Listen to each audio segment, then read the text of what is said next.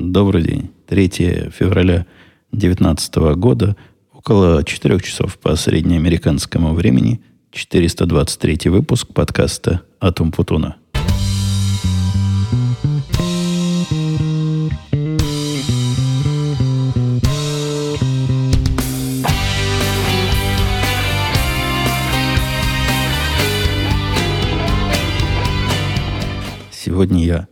Вещаю вам с полюса холода. Это если верить газетам, журналам и разным телевидениям, которые вам наверняка рассказали, что наш э, Средний Запад, который тут Мидвест называют, то бишь наша Чикагская область, погружена в убийственный холод, где мухи замерзают на лету, а люди падают как мухи на улицах. Все оно так, но не совсем так. Я не знаю, то ли в Арктике, в Антарктике сейчас как-то тепло. Нас с каким-то из полюсов сравнивали и утверждали, что на тех полюсах теперь теплее. Однако один из тех примеров, когда э, средствам массовой информации лучше доверять, но проверять. Эти средства я, я сам видел в телевизоре. Рассказывали, какие холода, значит, в Чикаго. И вокруг Чикаго при, приговаривали при этом цифры, которые в переводе на Цельсий вообще не кажется, что могут существовать.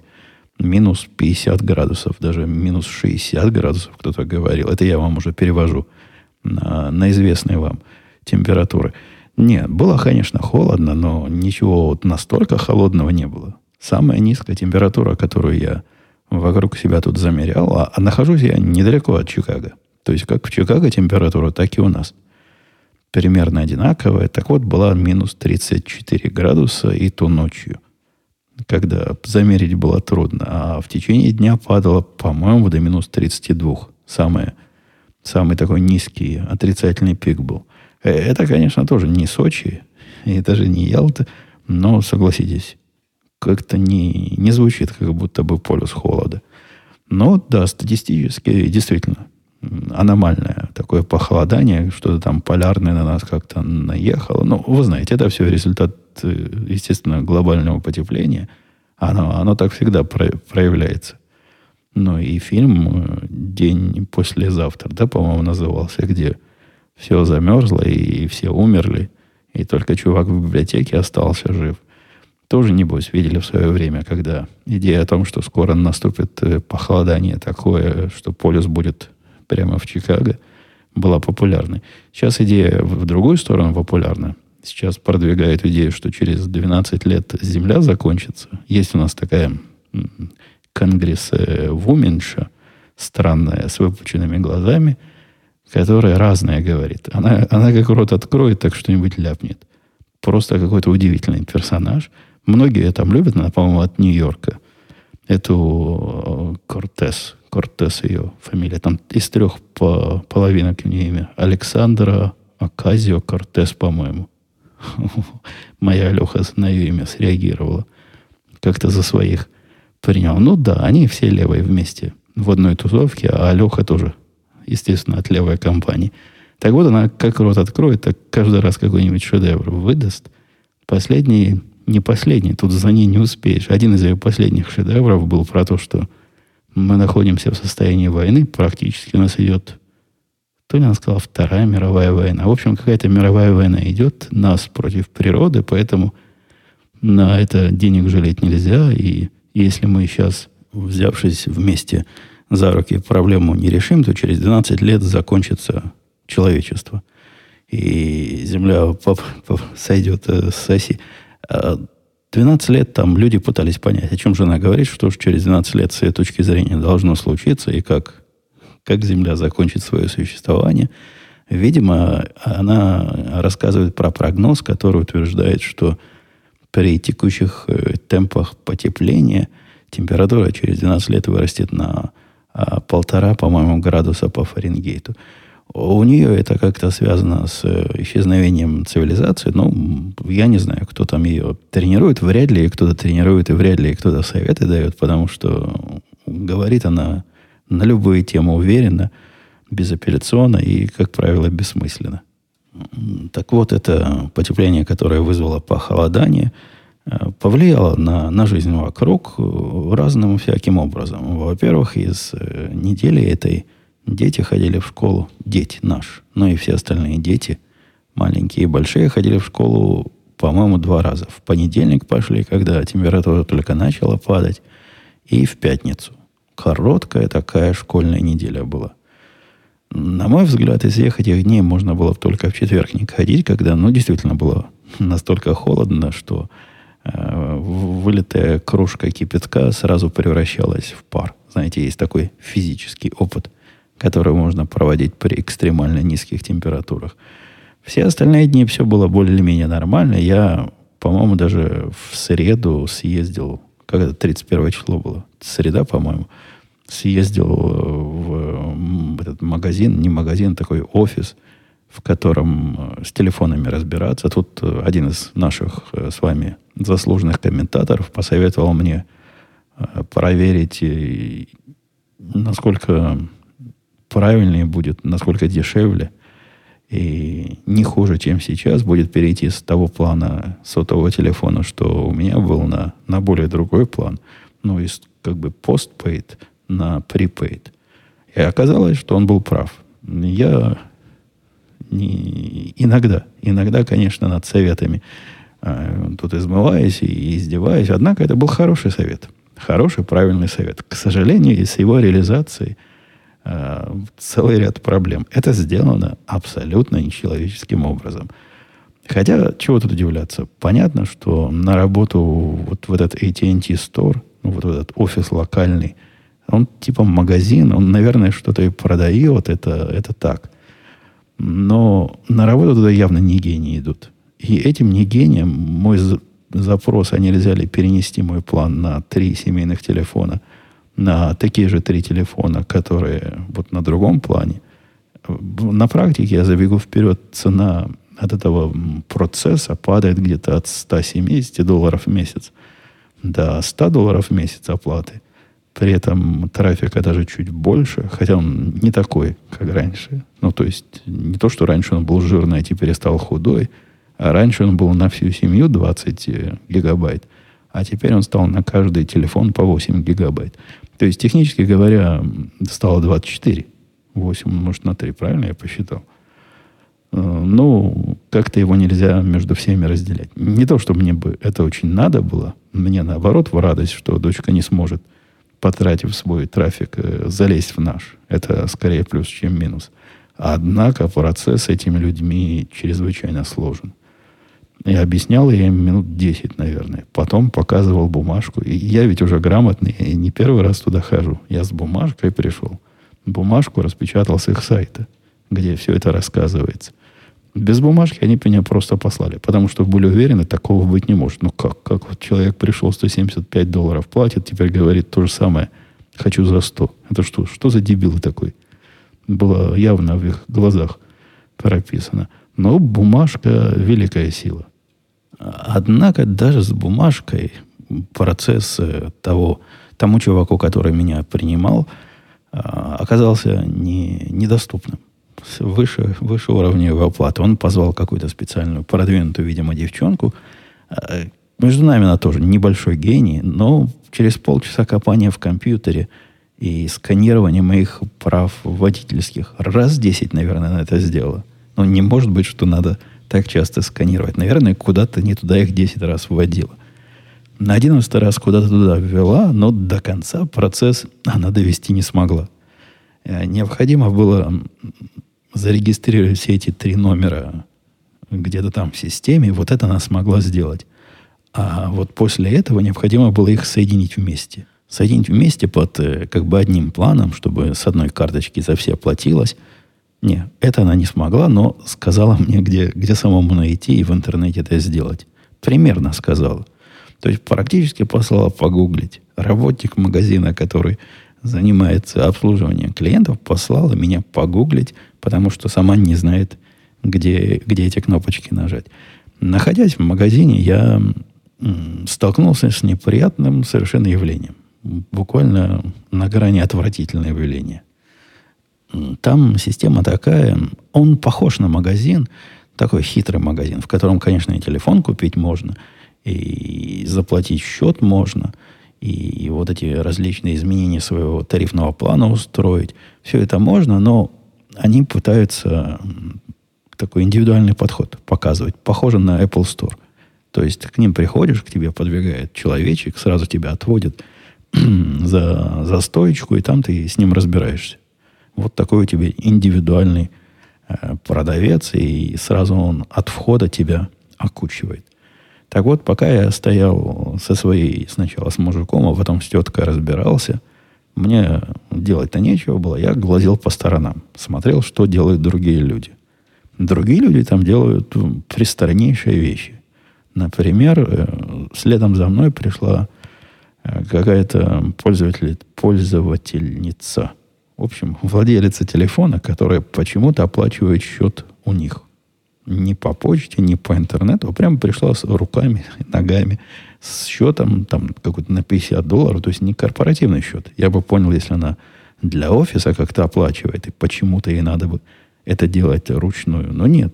Просто свой обычный счет пришла оплачивать в руки деньги. Может, у нее нету банковского счета, может, она другим образом не может переводить. Не знаю. На вид нормальная такая тетка была, не, не похожа на бездомную. Но нет, пришла заплатить вот так руками. Там не удивляются. Видимо, она каждый месяц ходит к ним за это дело платить. А вот слева от меня стояла бабка. Бабка совсем в возрасте. Ну, не знаю. Я в возрастах бабок небольшой специалист, но, на мой взгляд, так сильно за 80. Такая древняя-древняя, хотя вполне бодрая старушенция стояла – и вот эта старушенция как раз и была причиной того отвратительного явления, которое я наблюдал. Пришла она туда купить э, телефон. Э, пришла она с Apple, с, с айфоном э, такого 6, ну, еще маленького размера, какие они были до, до вот этих больших. Видимо, какой-то iPhone. На, вид, на вид из современных. Наверное, iPhone 10, который был, ну, не небольшой, а обычного размера. Пришла с ними, говорит, что-то не заряжается. Вот как-то он стал плохо заряжаться, и как-то батарейка портится, и нельзя ли что поделать. И показывает, значит, чуваку, который ее обслуживает, телефон свой. Чувак с умным видом взял телефон, сказал, да-да-да, это уже такой старый. Вот я, я уверен практически, что это десятый пол, то есть двухгодичной давности примерно. Пацан говорит ей, такой старый, такой старый телефон, нет, так, так уже не носят, надо вам новый. Надо вам выдать новый.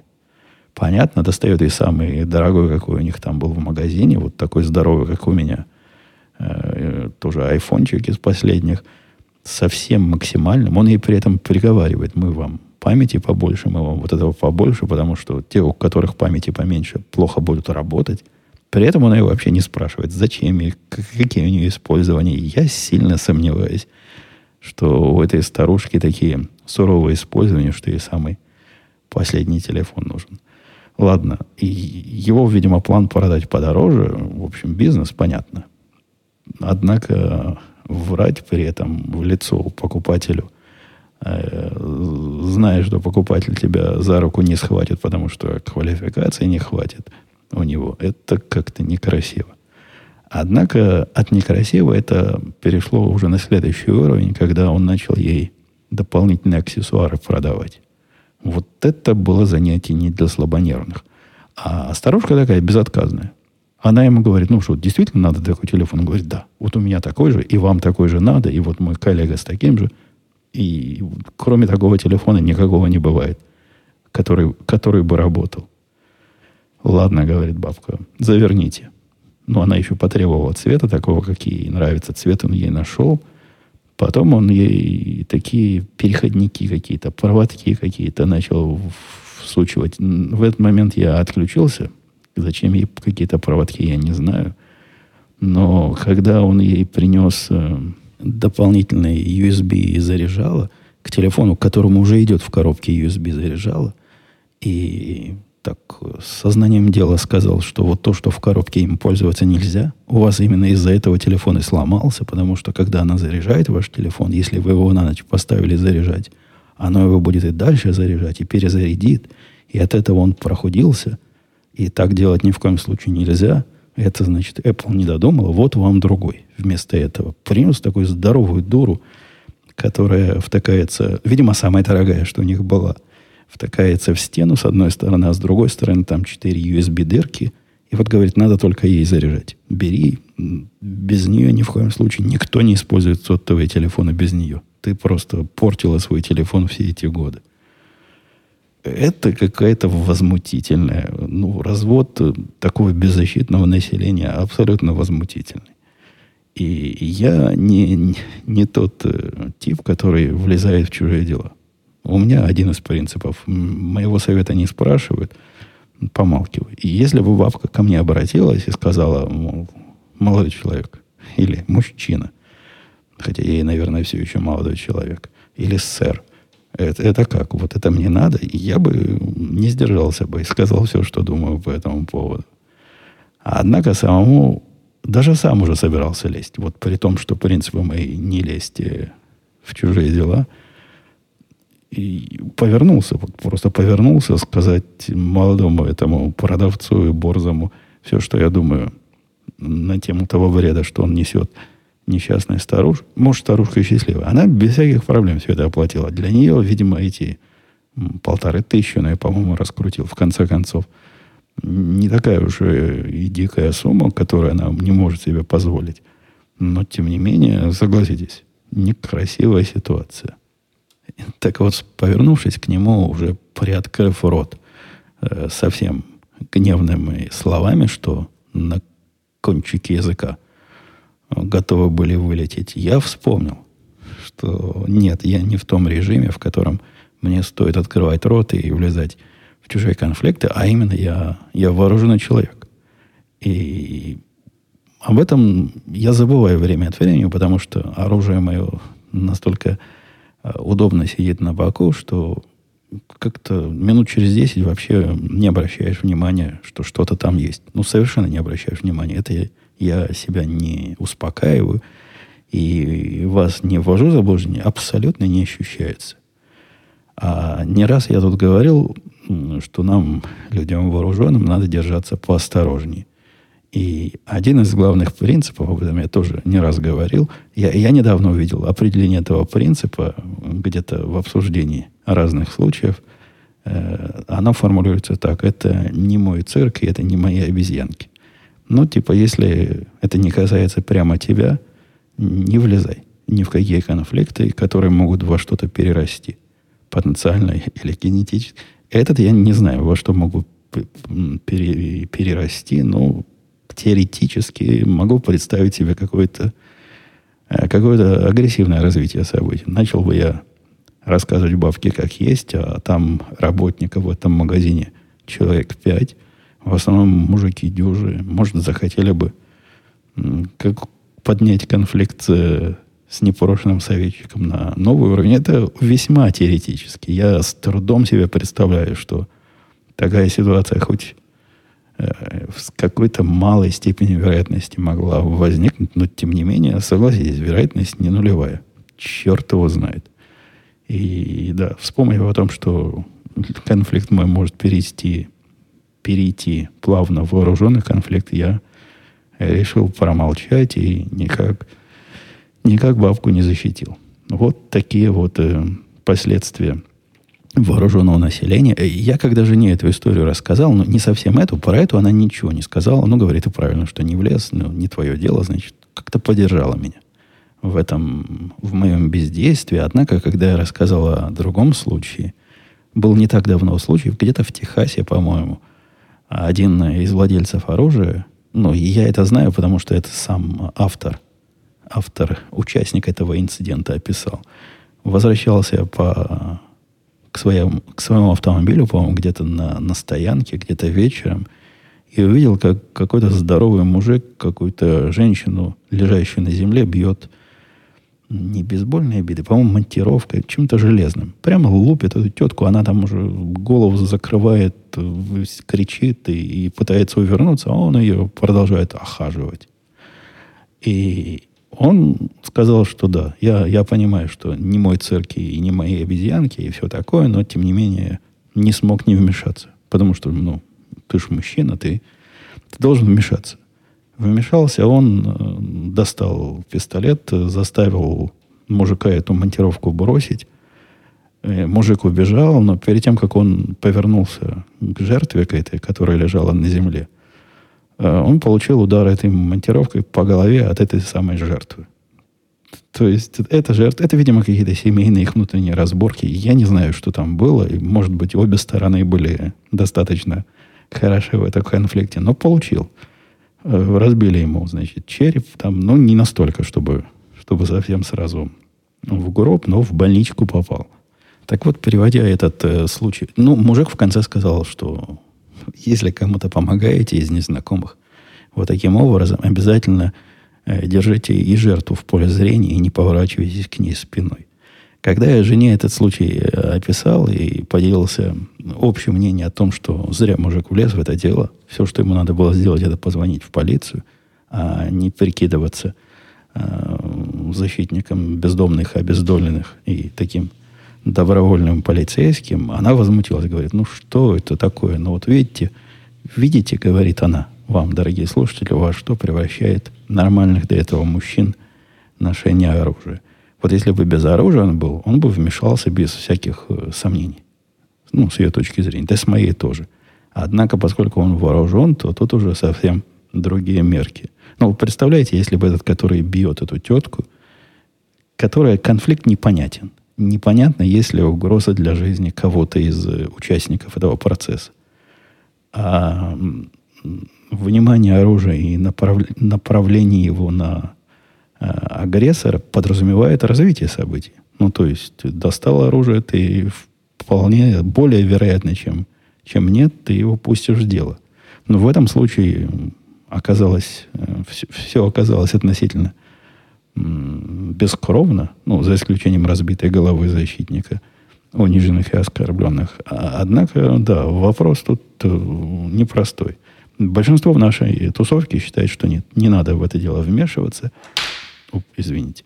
Не надо участвовать в чужих разборках, потому что с большой степенью вероятности хлопочешь монтировкой по голове от потенциальной жертвы. А другой случай, который у нас тоже обсуждался, я как-то не собирался об этом говорить, но вот на язык попало, э, был какой-то вообще удивительный. Просто я его читал, глазам своим не верил. Он попал в обсуждение где-то на, на наших оружейных форумах э, под, под соусом, а если вы были вооружены в этой ситуации, что бы вы сделали? Вот такой мысленный эксперимент. Ситуация пристраннейшая. Какой-то чувак вместе со своей женой и младенцем. Младенец такой совсем маленький, который в такой переноске еще носится. То есть совсем крохотный. Вот маленький-маленький младенец. Э, приехали в супермаркет куда-то или, или в, в мол, как молы называется. Наверное, у вас тоже так молы и называются молами. В большой магазин. Жена пошла по магазину бородить, и она осталась с ребенком сидеть на скамеечке. Сидел на скамеечке, никого не трогал, в телефон свой посматривал, значит, ребенка оглаживал. Все в порядке. Ребенок, он сидит на скамейке, ребенок рядом с ним на скамейке в этой переноске видит какая-то женщина, подходит, нормальная на вид тетка, без... Ну, потом он, потом он сказал, что никаких следов, э, никаких диких, диких э, огоньков в глазах и никаких признаков, что это сумасшедший, он не, не разглядел. Подошла, он ей хотел сказать, что да, вот ребенок, он спит, поэтому не трогайте его. Ну, тут часто принято приставать к чужим детям, погладить, там как-то посюсюкаться – он не успел сказать. Тетка без всяких разговоров взяла эту корзинку, развернулась и пошла в противоположную сторону с, с ребенком этого мужика. Он рассказывает, что настолько одурел и настолько был в шоке, что у него несколько секунд взяло с места подняться, побежать за ней, и при этом он культурно говорит, он не понимал, в чем дело. Он думал, может, она ошиблась, может, решила, что ее ребенок, мало ли. Он говорит, мэм, а, остановитесь, это, это мой, мой младенец, отдайте мне моего младенца. А женщина развернулась в его сторону, не снижая ходу, начала на всю эту стоянку кричать, а за мной тут педофил гонится, он моего младенца хочет убрать, украсть, спасите, помогите. Громко кричала. Она докричалась э, быстро до состояния, когда все э, рядом стоящие люди, а там людей много было, это не пустая стоянка. Набежали, мужика этого окружили, и а она продолжает уходить. Уходит, уходит с чужим ребенком. В общем, они его не только окружили, но начали еще мутузить. Не сразу, но довольно быстро. При этом никто и не пытался задержать похитительницу ребенка. Но история закончилась хорошо. Там мамашка вышла, увидела, что происходит. Тоже не сразу разобралась, но потом, как э, пантера кинулась на похитительницу младенцев, сбила ее с ног, ребенка отбила, похитительница куда-то убежала в результате. Но вопрос другой был в нашей тусовке. А вот если бы ты был вооружен, и тебя начинают избивать э, добрые люди. Вот те самые добрые самаритяне, которые уверены, что ты сексуальный маньяк, который младенцев, педофил, который младенцев похищает. Там, там его хорошо отмутузили. По-моему, в результате всего этого они обвинения вот этим трем добровольцам, добровольным избивателям э, предъявили. Так вот, если бы ты был вооружен, и вот эти, в общем, невинные люди начинают тебя ни за что, ни про что избивать, что бы ты сделал. Там мнения практически не разделились мнения были такие, что да что ж такое у меня падает все время на столе? Что да, действительно, они не, не представляют тебе смертельную угрозу, но вряд ли убьют до конца. Там не выглядело так, что забьют до смерти. Однако в такой ситуации большинство владельцев оружия пустили бы его в ход против, э, против э, в принципе, невинных людей, которые хотели как лучше. Вот такие парадоксы. иногда приходится против невинных вход пускать, а иногда приходится э, умолкать на полусловие, чтобы не влезть в какой-то конфликт с потенциально виновными. В день самых морозов, по-моему, это в четверг было. В четверг ночью сидел я, или в пятницу. Нет, скорее в четверг, чем в пятницу сидел я, никого не трогал, смотрел баскетбол. И что-то мне мешает смотреть баскетбол. То есть вроде и наши бегают, и мячик правильно передают, и все, все как надо происходит, а впечатление не то. Что-то, что-то мешает. Попытался я разобраться, что же мешает, и понял, что какой-то постоянный звук на заднем плане у меня. Он не звучал как кап-кап-кап, он звучал как... Э, я не могу его передать. Я не сразу понял, что это связано как-то с капанием, пока пока не обнаружил в углу своей третьей напервильской студии из-под одной из лампочек действительно капает вода. Лампочка дала течь. Практически из лампочки вода течет вокруг ее. И на землю капает.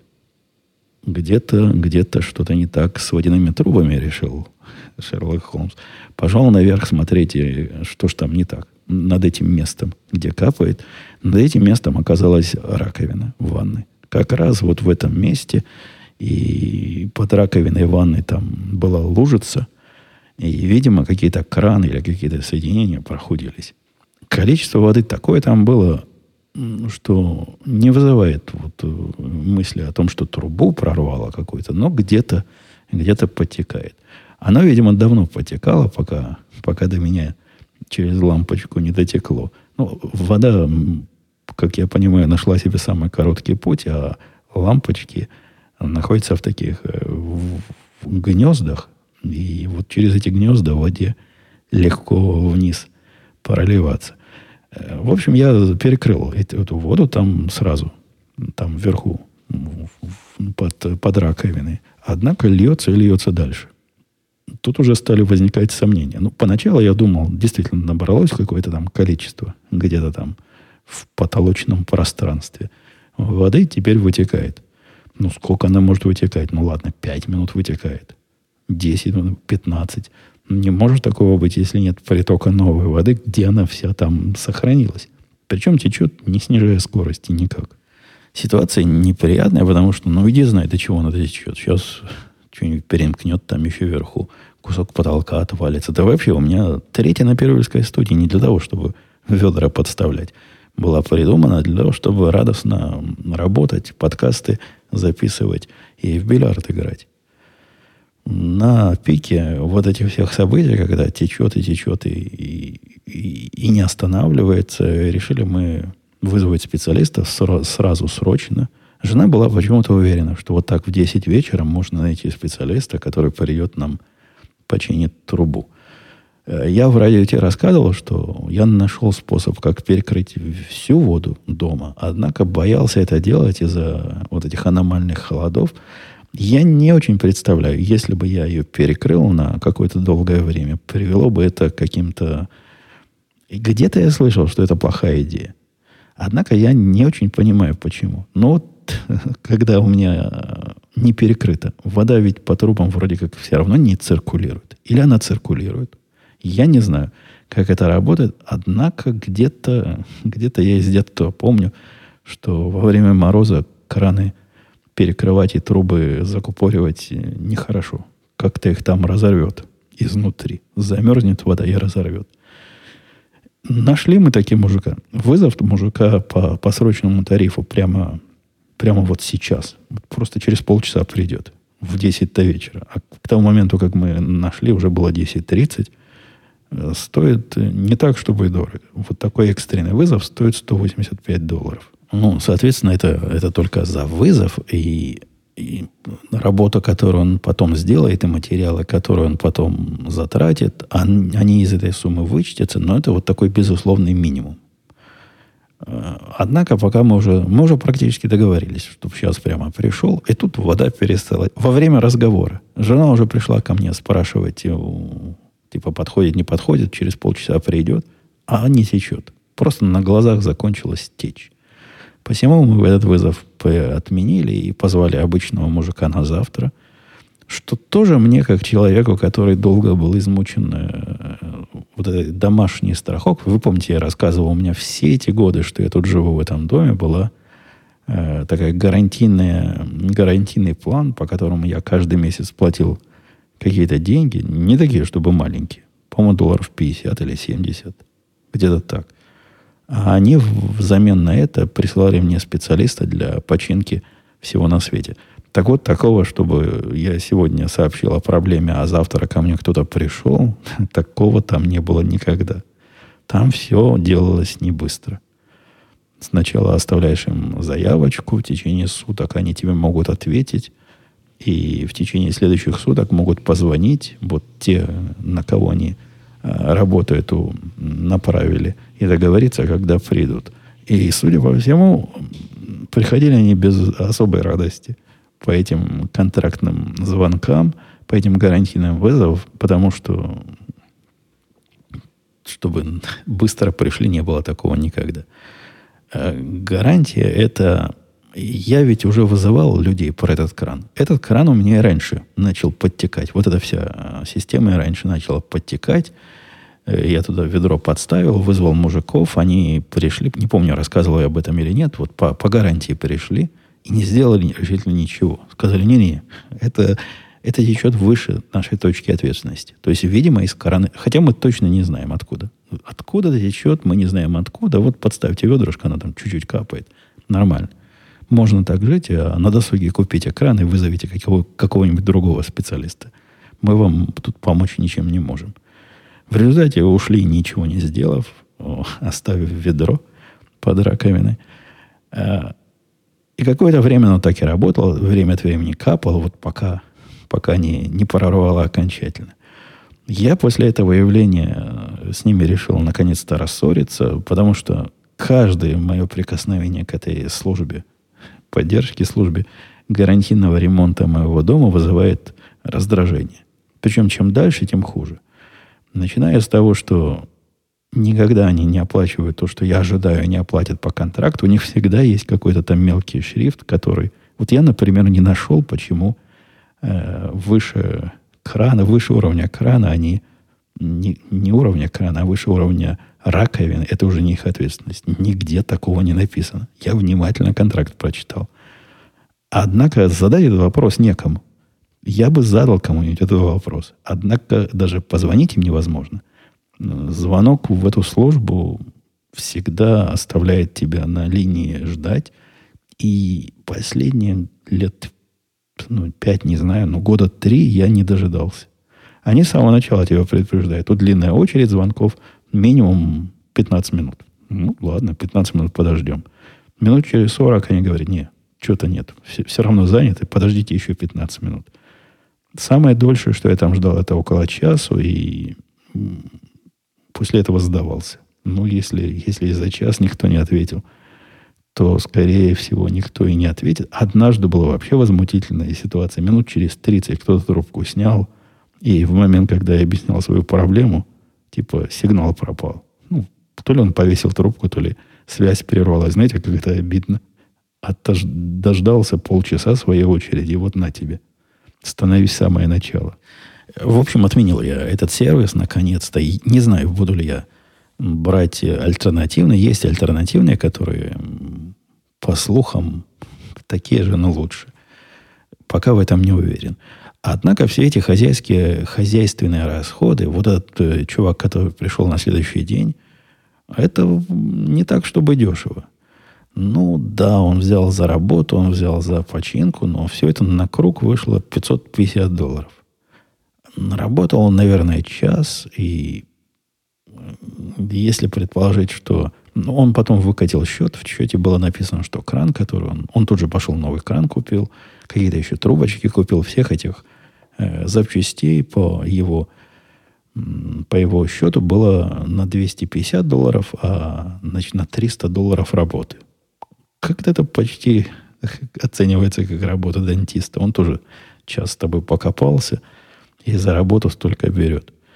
Э, дороговато, с одной стороны. С другой стороны, ну, не каждый же день трубы прорываются. Можно, и, и краны прохуждаются, наверное, можно и так. А я не уверен пока. Жена, которая любит стабильность и, и гарантии в жизни, она говорит, срочно найди кого-нибудь другого, который будет нам все типа бесплатно чинить. Хотя ведь типа бесплатно это, это ведь иллюзия. Если мы им платим 70 долларов в месяц, плюс 70 долларов за вызов, то за год, получается, мы им платим 700, э, там, 840 долларов, даже если ими не пользуемся, и 70 долларов за работу. Ну, можно посчитать, сколько вот таких вызовов, при каком количестве таких вызовов и починок э, эта гарантия хотя бы теоретически выгодна. Моя математика как-то мне подсказывает, и мой опыт работы с этими организаторами подсказывает, что Скорее нет, чем да. И, и вряд ли я буду искать альтернативу. Ну, посмотрим. Э, немножко касаясь рабочих тем, пока я не перешел к вопросам.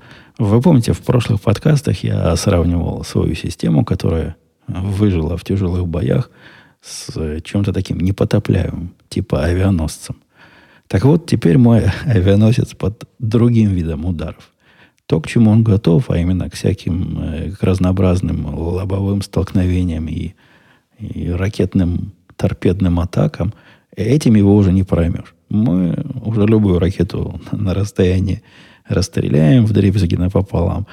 Однако в нас начали заливать неправильным бензин. И вот к этому мой авианосец был не готов а, никак. Но это мои аналогии, конечно. А под неправильным... А туда же не бензин наверняка заливает какой-нибудь э, какой-нибудь тяжелая фракция, какое-нибудь дизельное топливо, что-то на чем-то таком он плавает, я думаю. На чем-то он, какое-то топливо должно же там быть.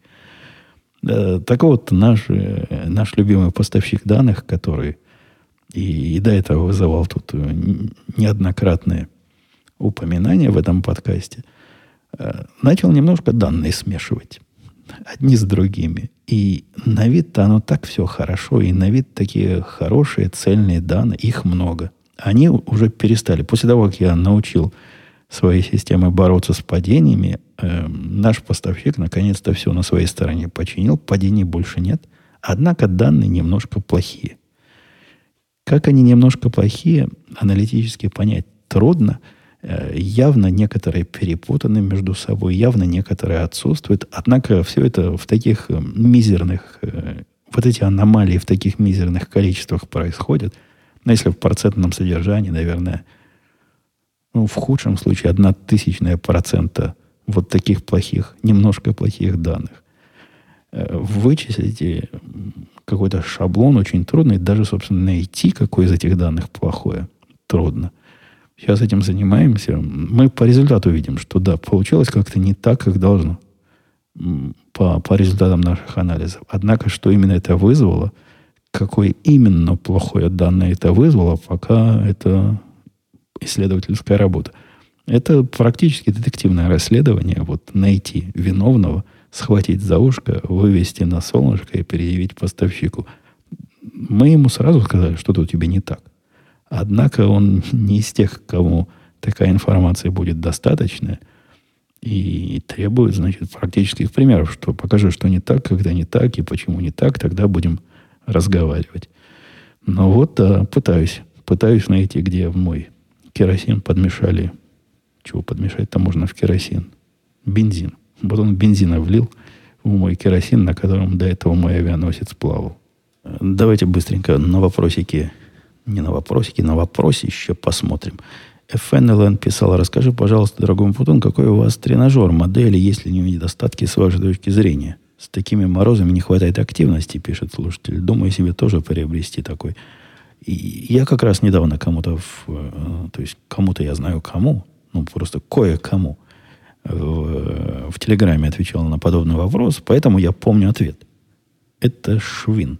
Швин 470 у меня – и его можно найти на, на Амазоне. По-моему, до сих пор даже продается в такой, в такой модели, в которой я его покупал. Хотя я сильно подозреваю, что модель уже не, не самая свежая. Я его в 2014 году покупал. Может, за это время и швины, и другие продвинулись в какие-то стороны. Вроде за то время, что я его покупал, он даже подорожал. Я не помню, чтобы я за него тысячу, больше тысячи долларов платил, хотя 2014 год давно было. По моим ощущениям, это где-то 700-800 вроде стоило. А на сайте, когда я прямо сейчас зашел, сказано 1049. И целых три с половиной звезды.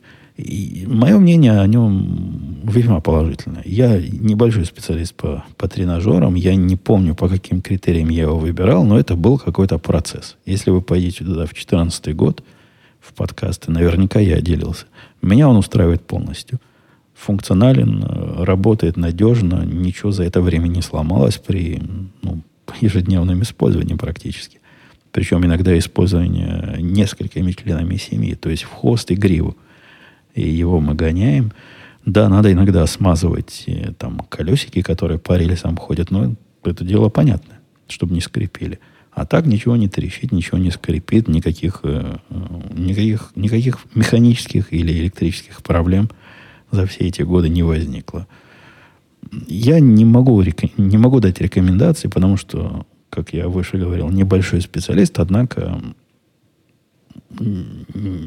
претензий к нему не имею. Возможно, есть модели более другие, производители, которые делают то же самое, но дешевле, не знаю. Э, займитесь, дорогой FN, LN, этим исследованием сами, как будет время. Жамиль писал, Здравствуйте, Евгений. Как вы себя чувствуете после удаления зуба мудрости? Я вчера удалил нижний зуб мудрости. Стоматолог выписал мне даже антибиотики, так как считает операцию по удалению такого зуба серьезной. А вам, кроме обезболивающих, что-нибудь выписали? Да, конечно, всегда выписывают после того, как э, там тебе ранок наделали разных. Ну, что-нибудь э, в виде антибиотиков. И не что-нибудь, а именно антибиотики. Конечно, всегда такое бывает. Я, я зубами часто ходил. И, и да, всегда, всегда после того, что они называют операцией, а удаление зуба это у них операция. Выписывают суровый курс антибиотиков. Так что ничего в этом удивительного я лично не вижу. Все у меня прошло, во всяком случае, вс- всего я этого больше не ощущаю, ничего не болит. То есть мой диагноз, который э, пацановатый доктор подтвердил, оказался верным. Мы с ним вместе дали мне правильный диагноз и, скорее всего, вырвали правильный зуб. Болело после этой процедуры, у меня язык не поворачивается назвать это операцией, ну вот после вот этого удаления э, болело какое-то время. Я даже удивился, что в течение недели мне приходилось принимать обезболивающие, ну не вот такие, которые суровые. Суровых мне не пришлось, такой боли не было а обычные, разные там ибупрофены и все прочее, что в этом случае дают, в течение недели побаливало. Но все, со временем все прошло, так что теперь я лишенный мудрости, но зато и без болевых ощущений. Кто там у нас дальше? Про рыбалку Константин спрашивает. Не, не про рыбалку. Про рыбалку он спросил, а потом передумал. А можете вообще рассказать про двор у дома? Зона барбекю отдыха или только шашлыки по великим праздникам? Погодите, а барбекю и шашлыки это примерно про одно и то же. Почти э, разные названия, почти одного и того же. Раньше вы часто работали в саду, а теперь подвал и дефицит витамина D. И дальше некрасивая сиделка. Э, да нет, сейчас холодно, Константин, во дворе работать. Просто даже когда не минус 30 градусов, как было в последнюю неделю, а вот сейчас плюс 8 градусов, не особо, не особо там поработаешь. Когда были теплые деньки, я с удовольствием работал. Мы ведь не зря там и палубу новую настроили. И жена постоянно занимается благоустройством прилегающей к заднему двору территории. Э, нет, он так и остался в таком же активном, ну или пассивном, в том же виде использования, в каком использовался всегда. Я люблю выйти туда.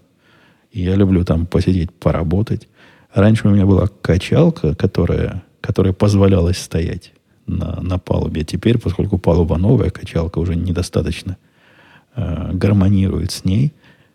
Там был куплен набор специальной мебели. Довольно удобной, кстати, мебели жена купила.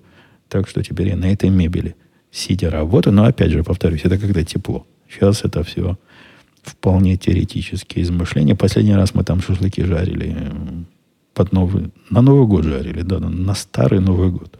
Жарили шашлыки – а вот с тех пор без, без, без использования стоит просто снегом засыпанное.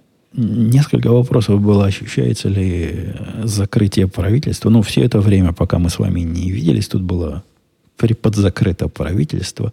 И это удивительно, насколько мало ощущается э, вот это в реальной жизни. После наблюдение за тем, насколько мало на моей жизни и на моей работе сказалось закрытие правительства, невольно становишься либертарианцем, который говорит, что правительства как-то слишком много. И оно, видимо, не очень нужно, если, даже если 800 тысяч гавриков не придут на работу нами поуправлять, а мы этого не замечаем, может, и не надо было столько гавриков, и не надо было нами так управлять, а может, они нами и не управляют вовсе, а дурака валяют – на рабочем месте все это время. Э, понятно, что это не самые эффективные, не самые эффективные менеджеры там работают, но я не заметил вообще это никак. Единственное, что мне показалось э, видимым, это почта приходила не каждый день, а через день. Но почта это вроде бы тоже такой государственный офис, мне, мне так кажется. Э, парки, в которые мы ездим, ходили слухи, что парки закроют. Все были открыты. То ли они частные, то ли на них это не распространяется. Ничего из того, что я могу заметить, не пострадало никак вообще. На работе не сказалось, потому что вот эти те регуляторы наши, видимо, работают и, и в выходные. Они нас доставали все эти дни тоже, как какие и в другие дни, когда правительство открыто. Не, никак. Не повезло вообще никак ровным счетом. По слухам, люди говорят, что э, в аэропортах проблемы были. Вот эти работники служб досмотра там только частично на работу вроде бы выходили. Я врать не буду, не знаю сам. Но вот так я еще себе могу представить, я бы мог почувствовать, если бы куда-то лететь, и очередь вместо их обычных 30 э, минут к осмотру заняла бы 2 часа. Однако, на удивление, мало, как выяснилось на практике, это закрытие правительства влияет на, на жизнь обычных рядовых людей и обычных рядовых бизнесов. И Илья писал, приветствую и понимаю твое вообще американское отношение к защите своей семьи и жилища, однако не могу понять, почему у вас принято игнорировать пассивную безопасность. Все эти стеклянные входные двери, картонные стены и т.п. Нет, картонные стены это не, не про безопасность.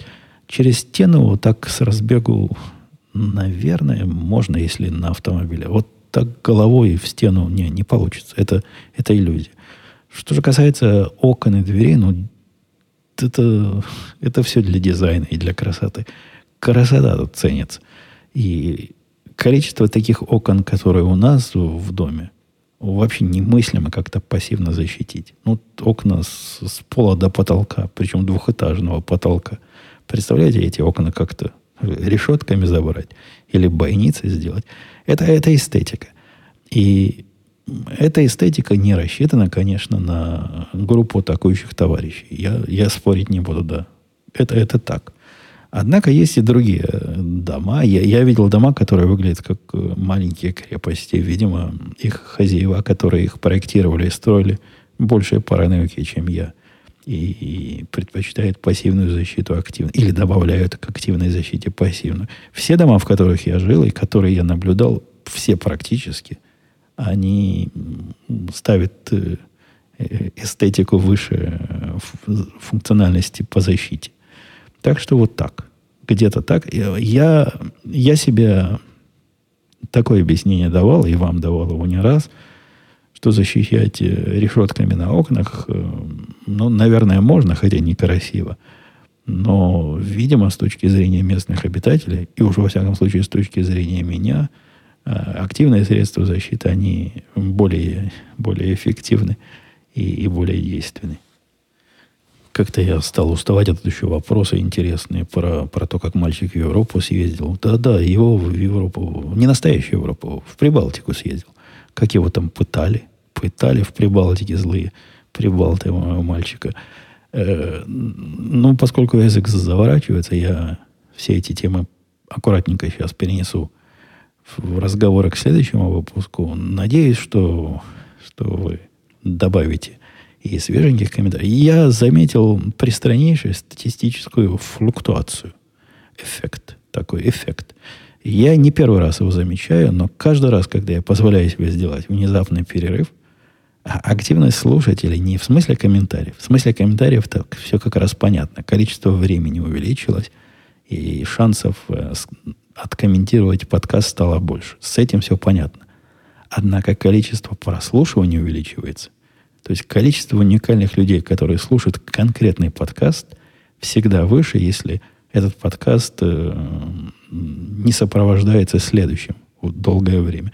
Это какой-то парадокс, который я не могу объяснить. Я, я говорю и про, э, про одномоментное количество, то есть за эти две недели, что мы с вами не слышались, этот подкаст выка- выкачало больше людей, чем за две недели выкачало прошлый подкаст но и в исторической перспективе. Если посмотреть на количество слушателей этого конкретного подкаста, после которого долго никакой не выходит, то математика нам и арифметика покажут, что его прослушало больше людей.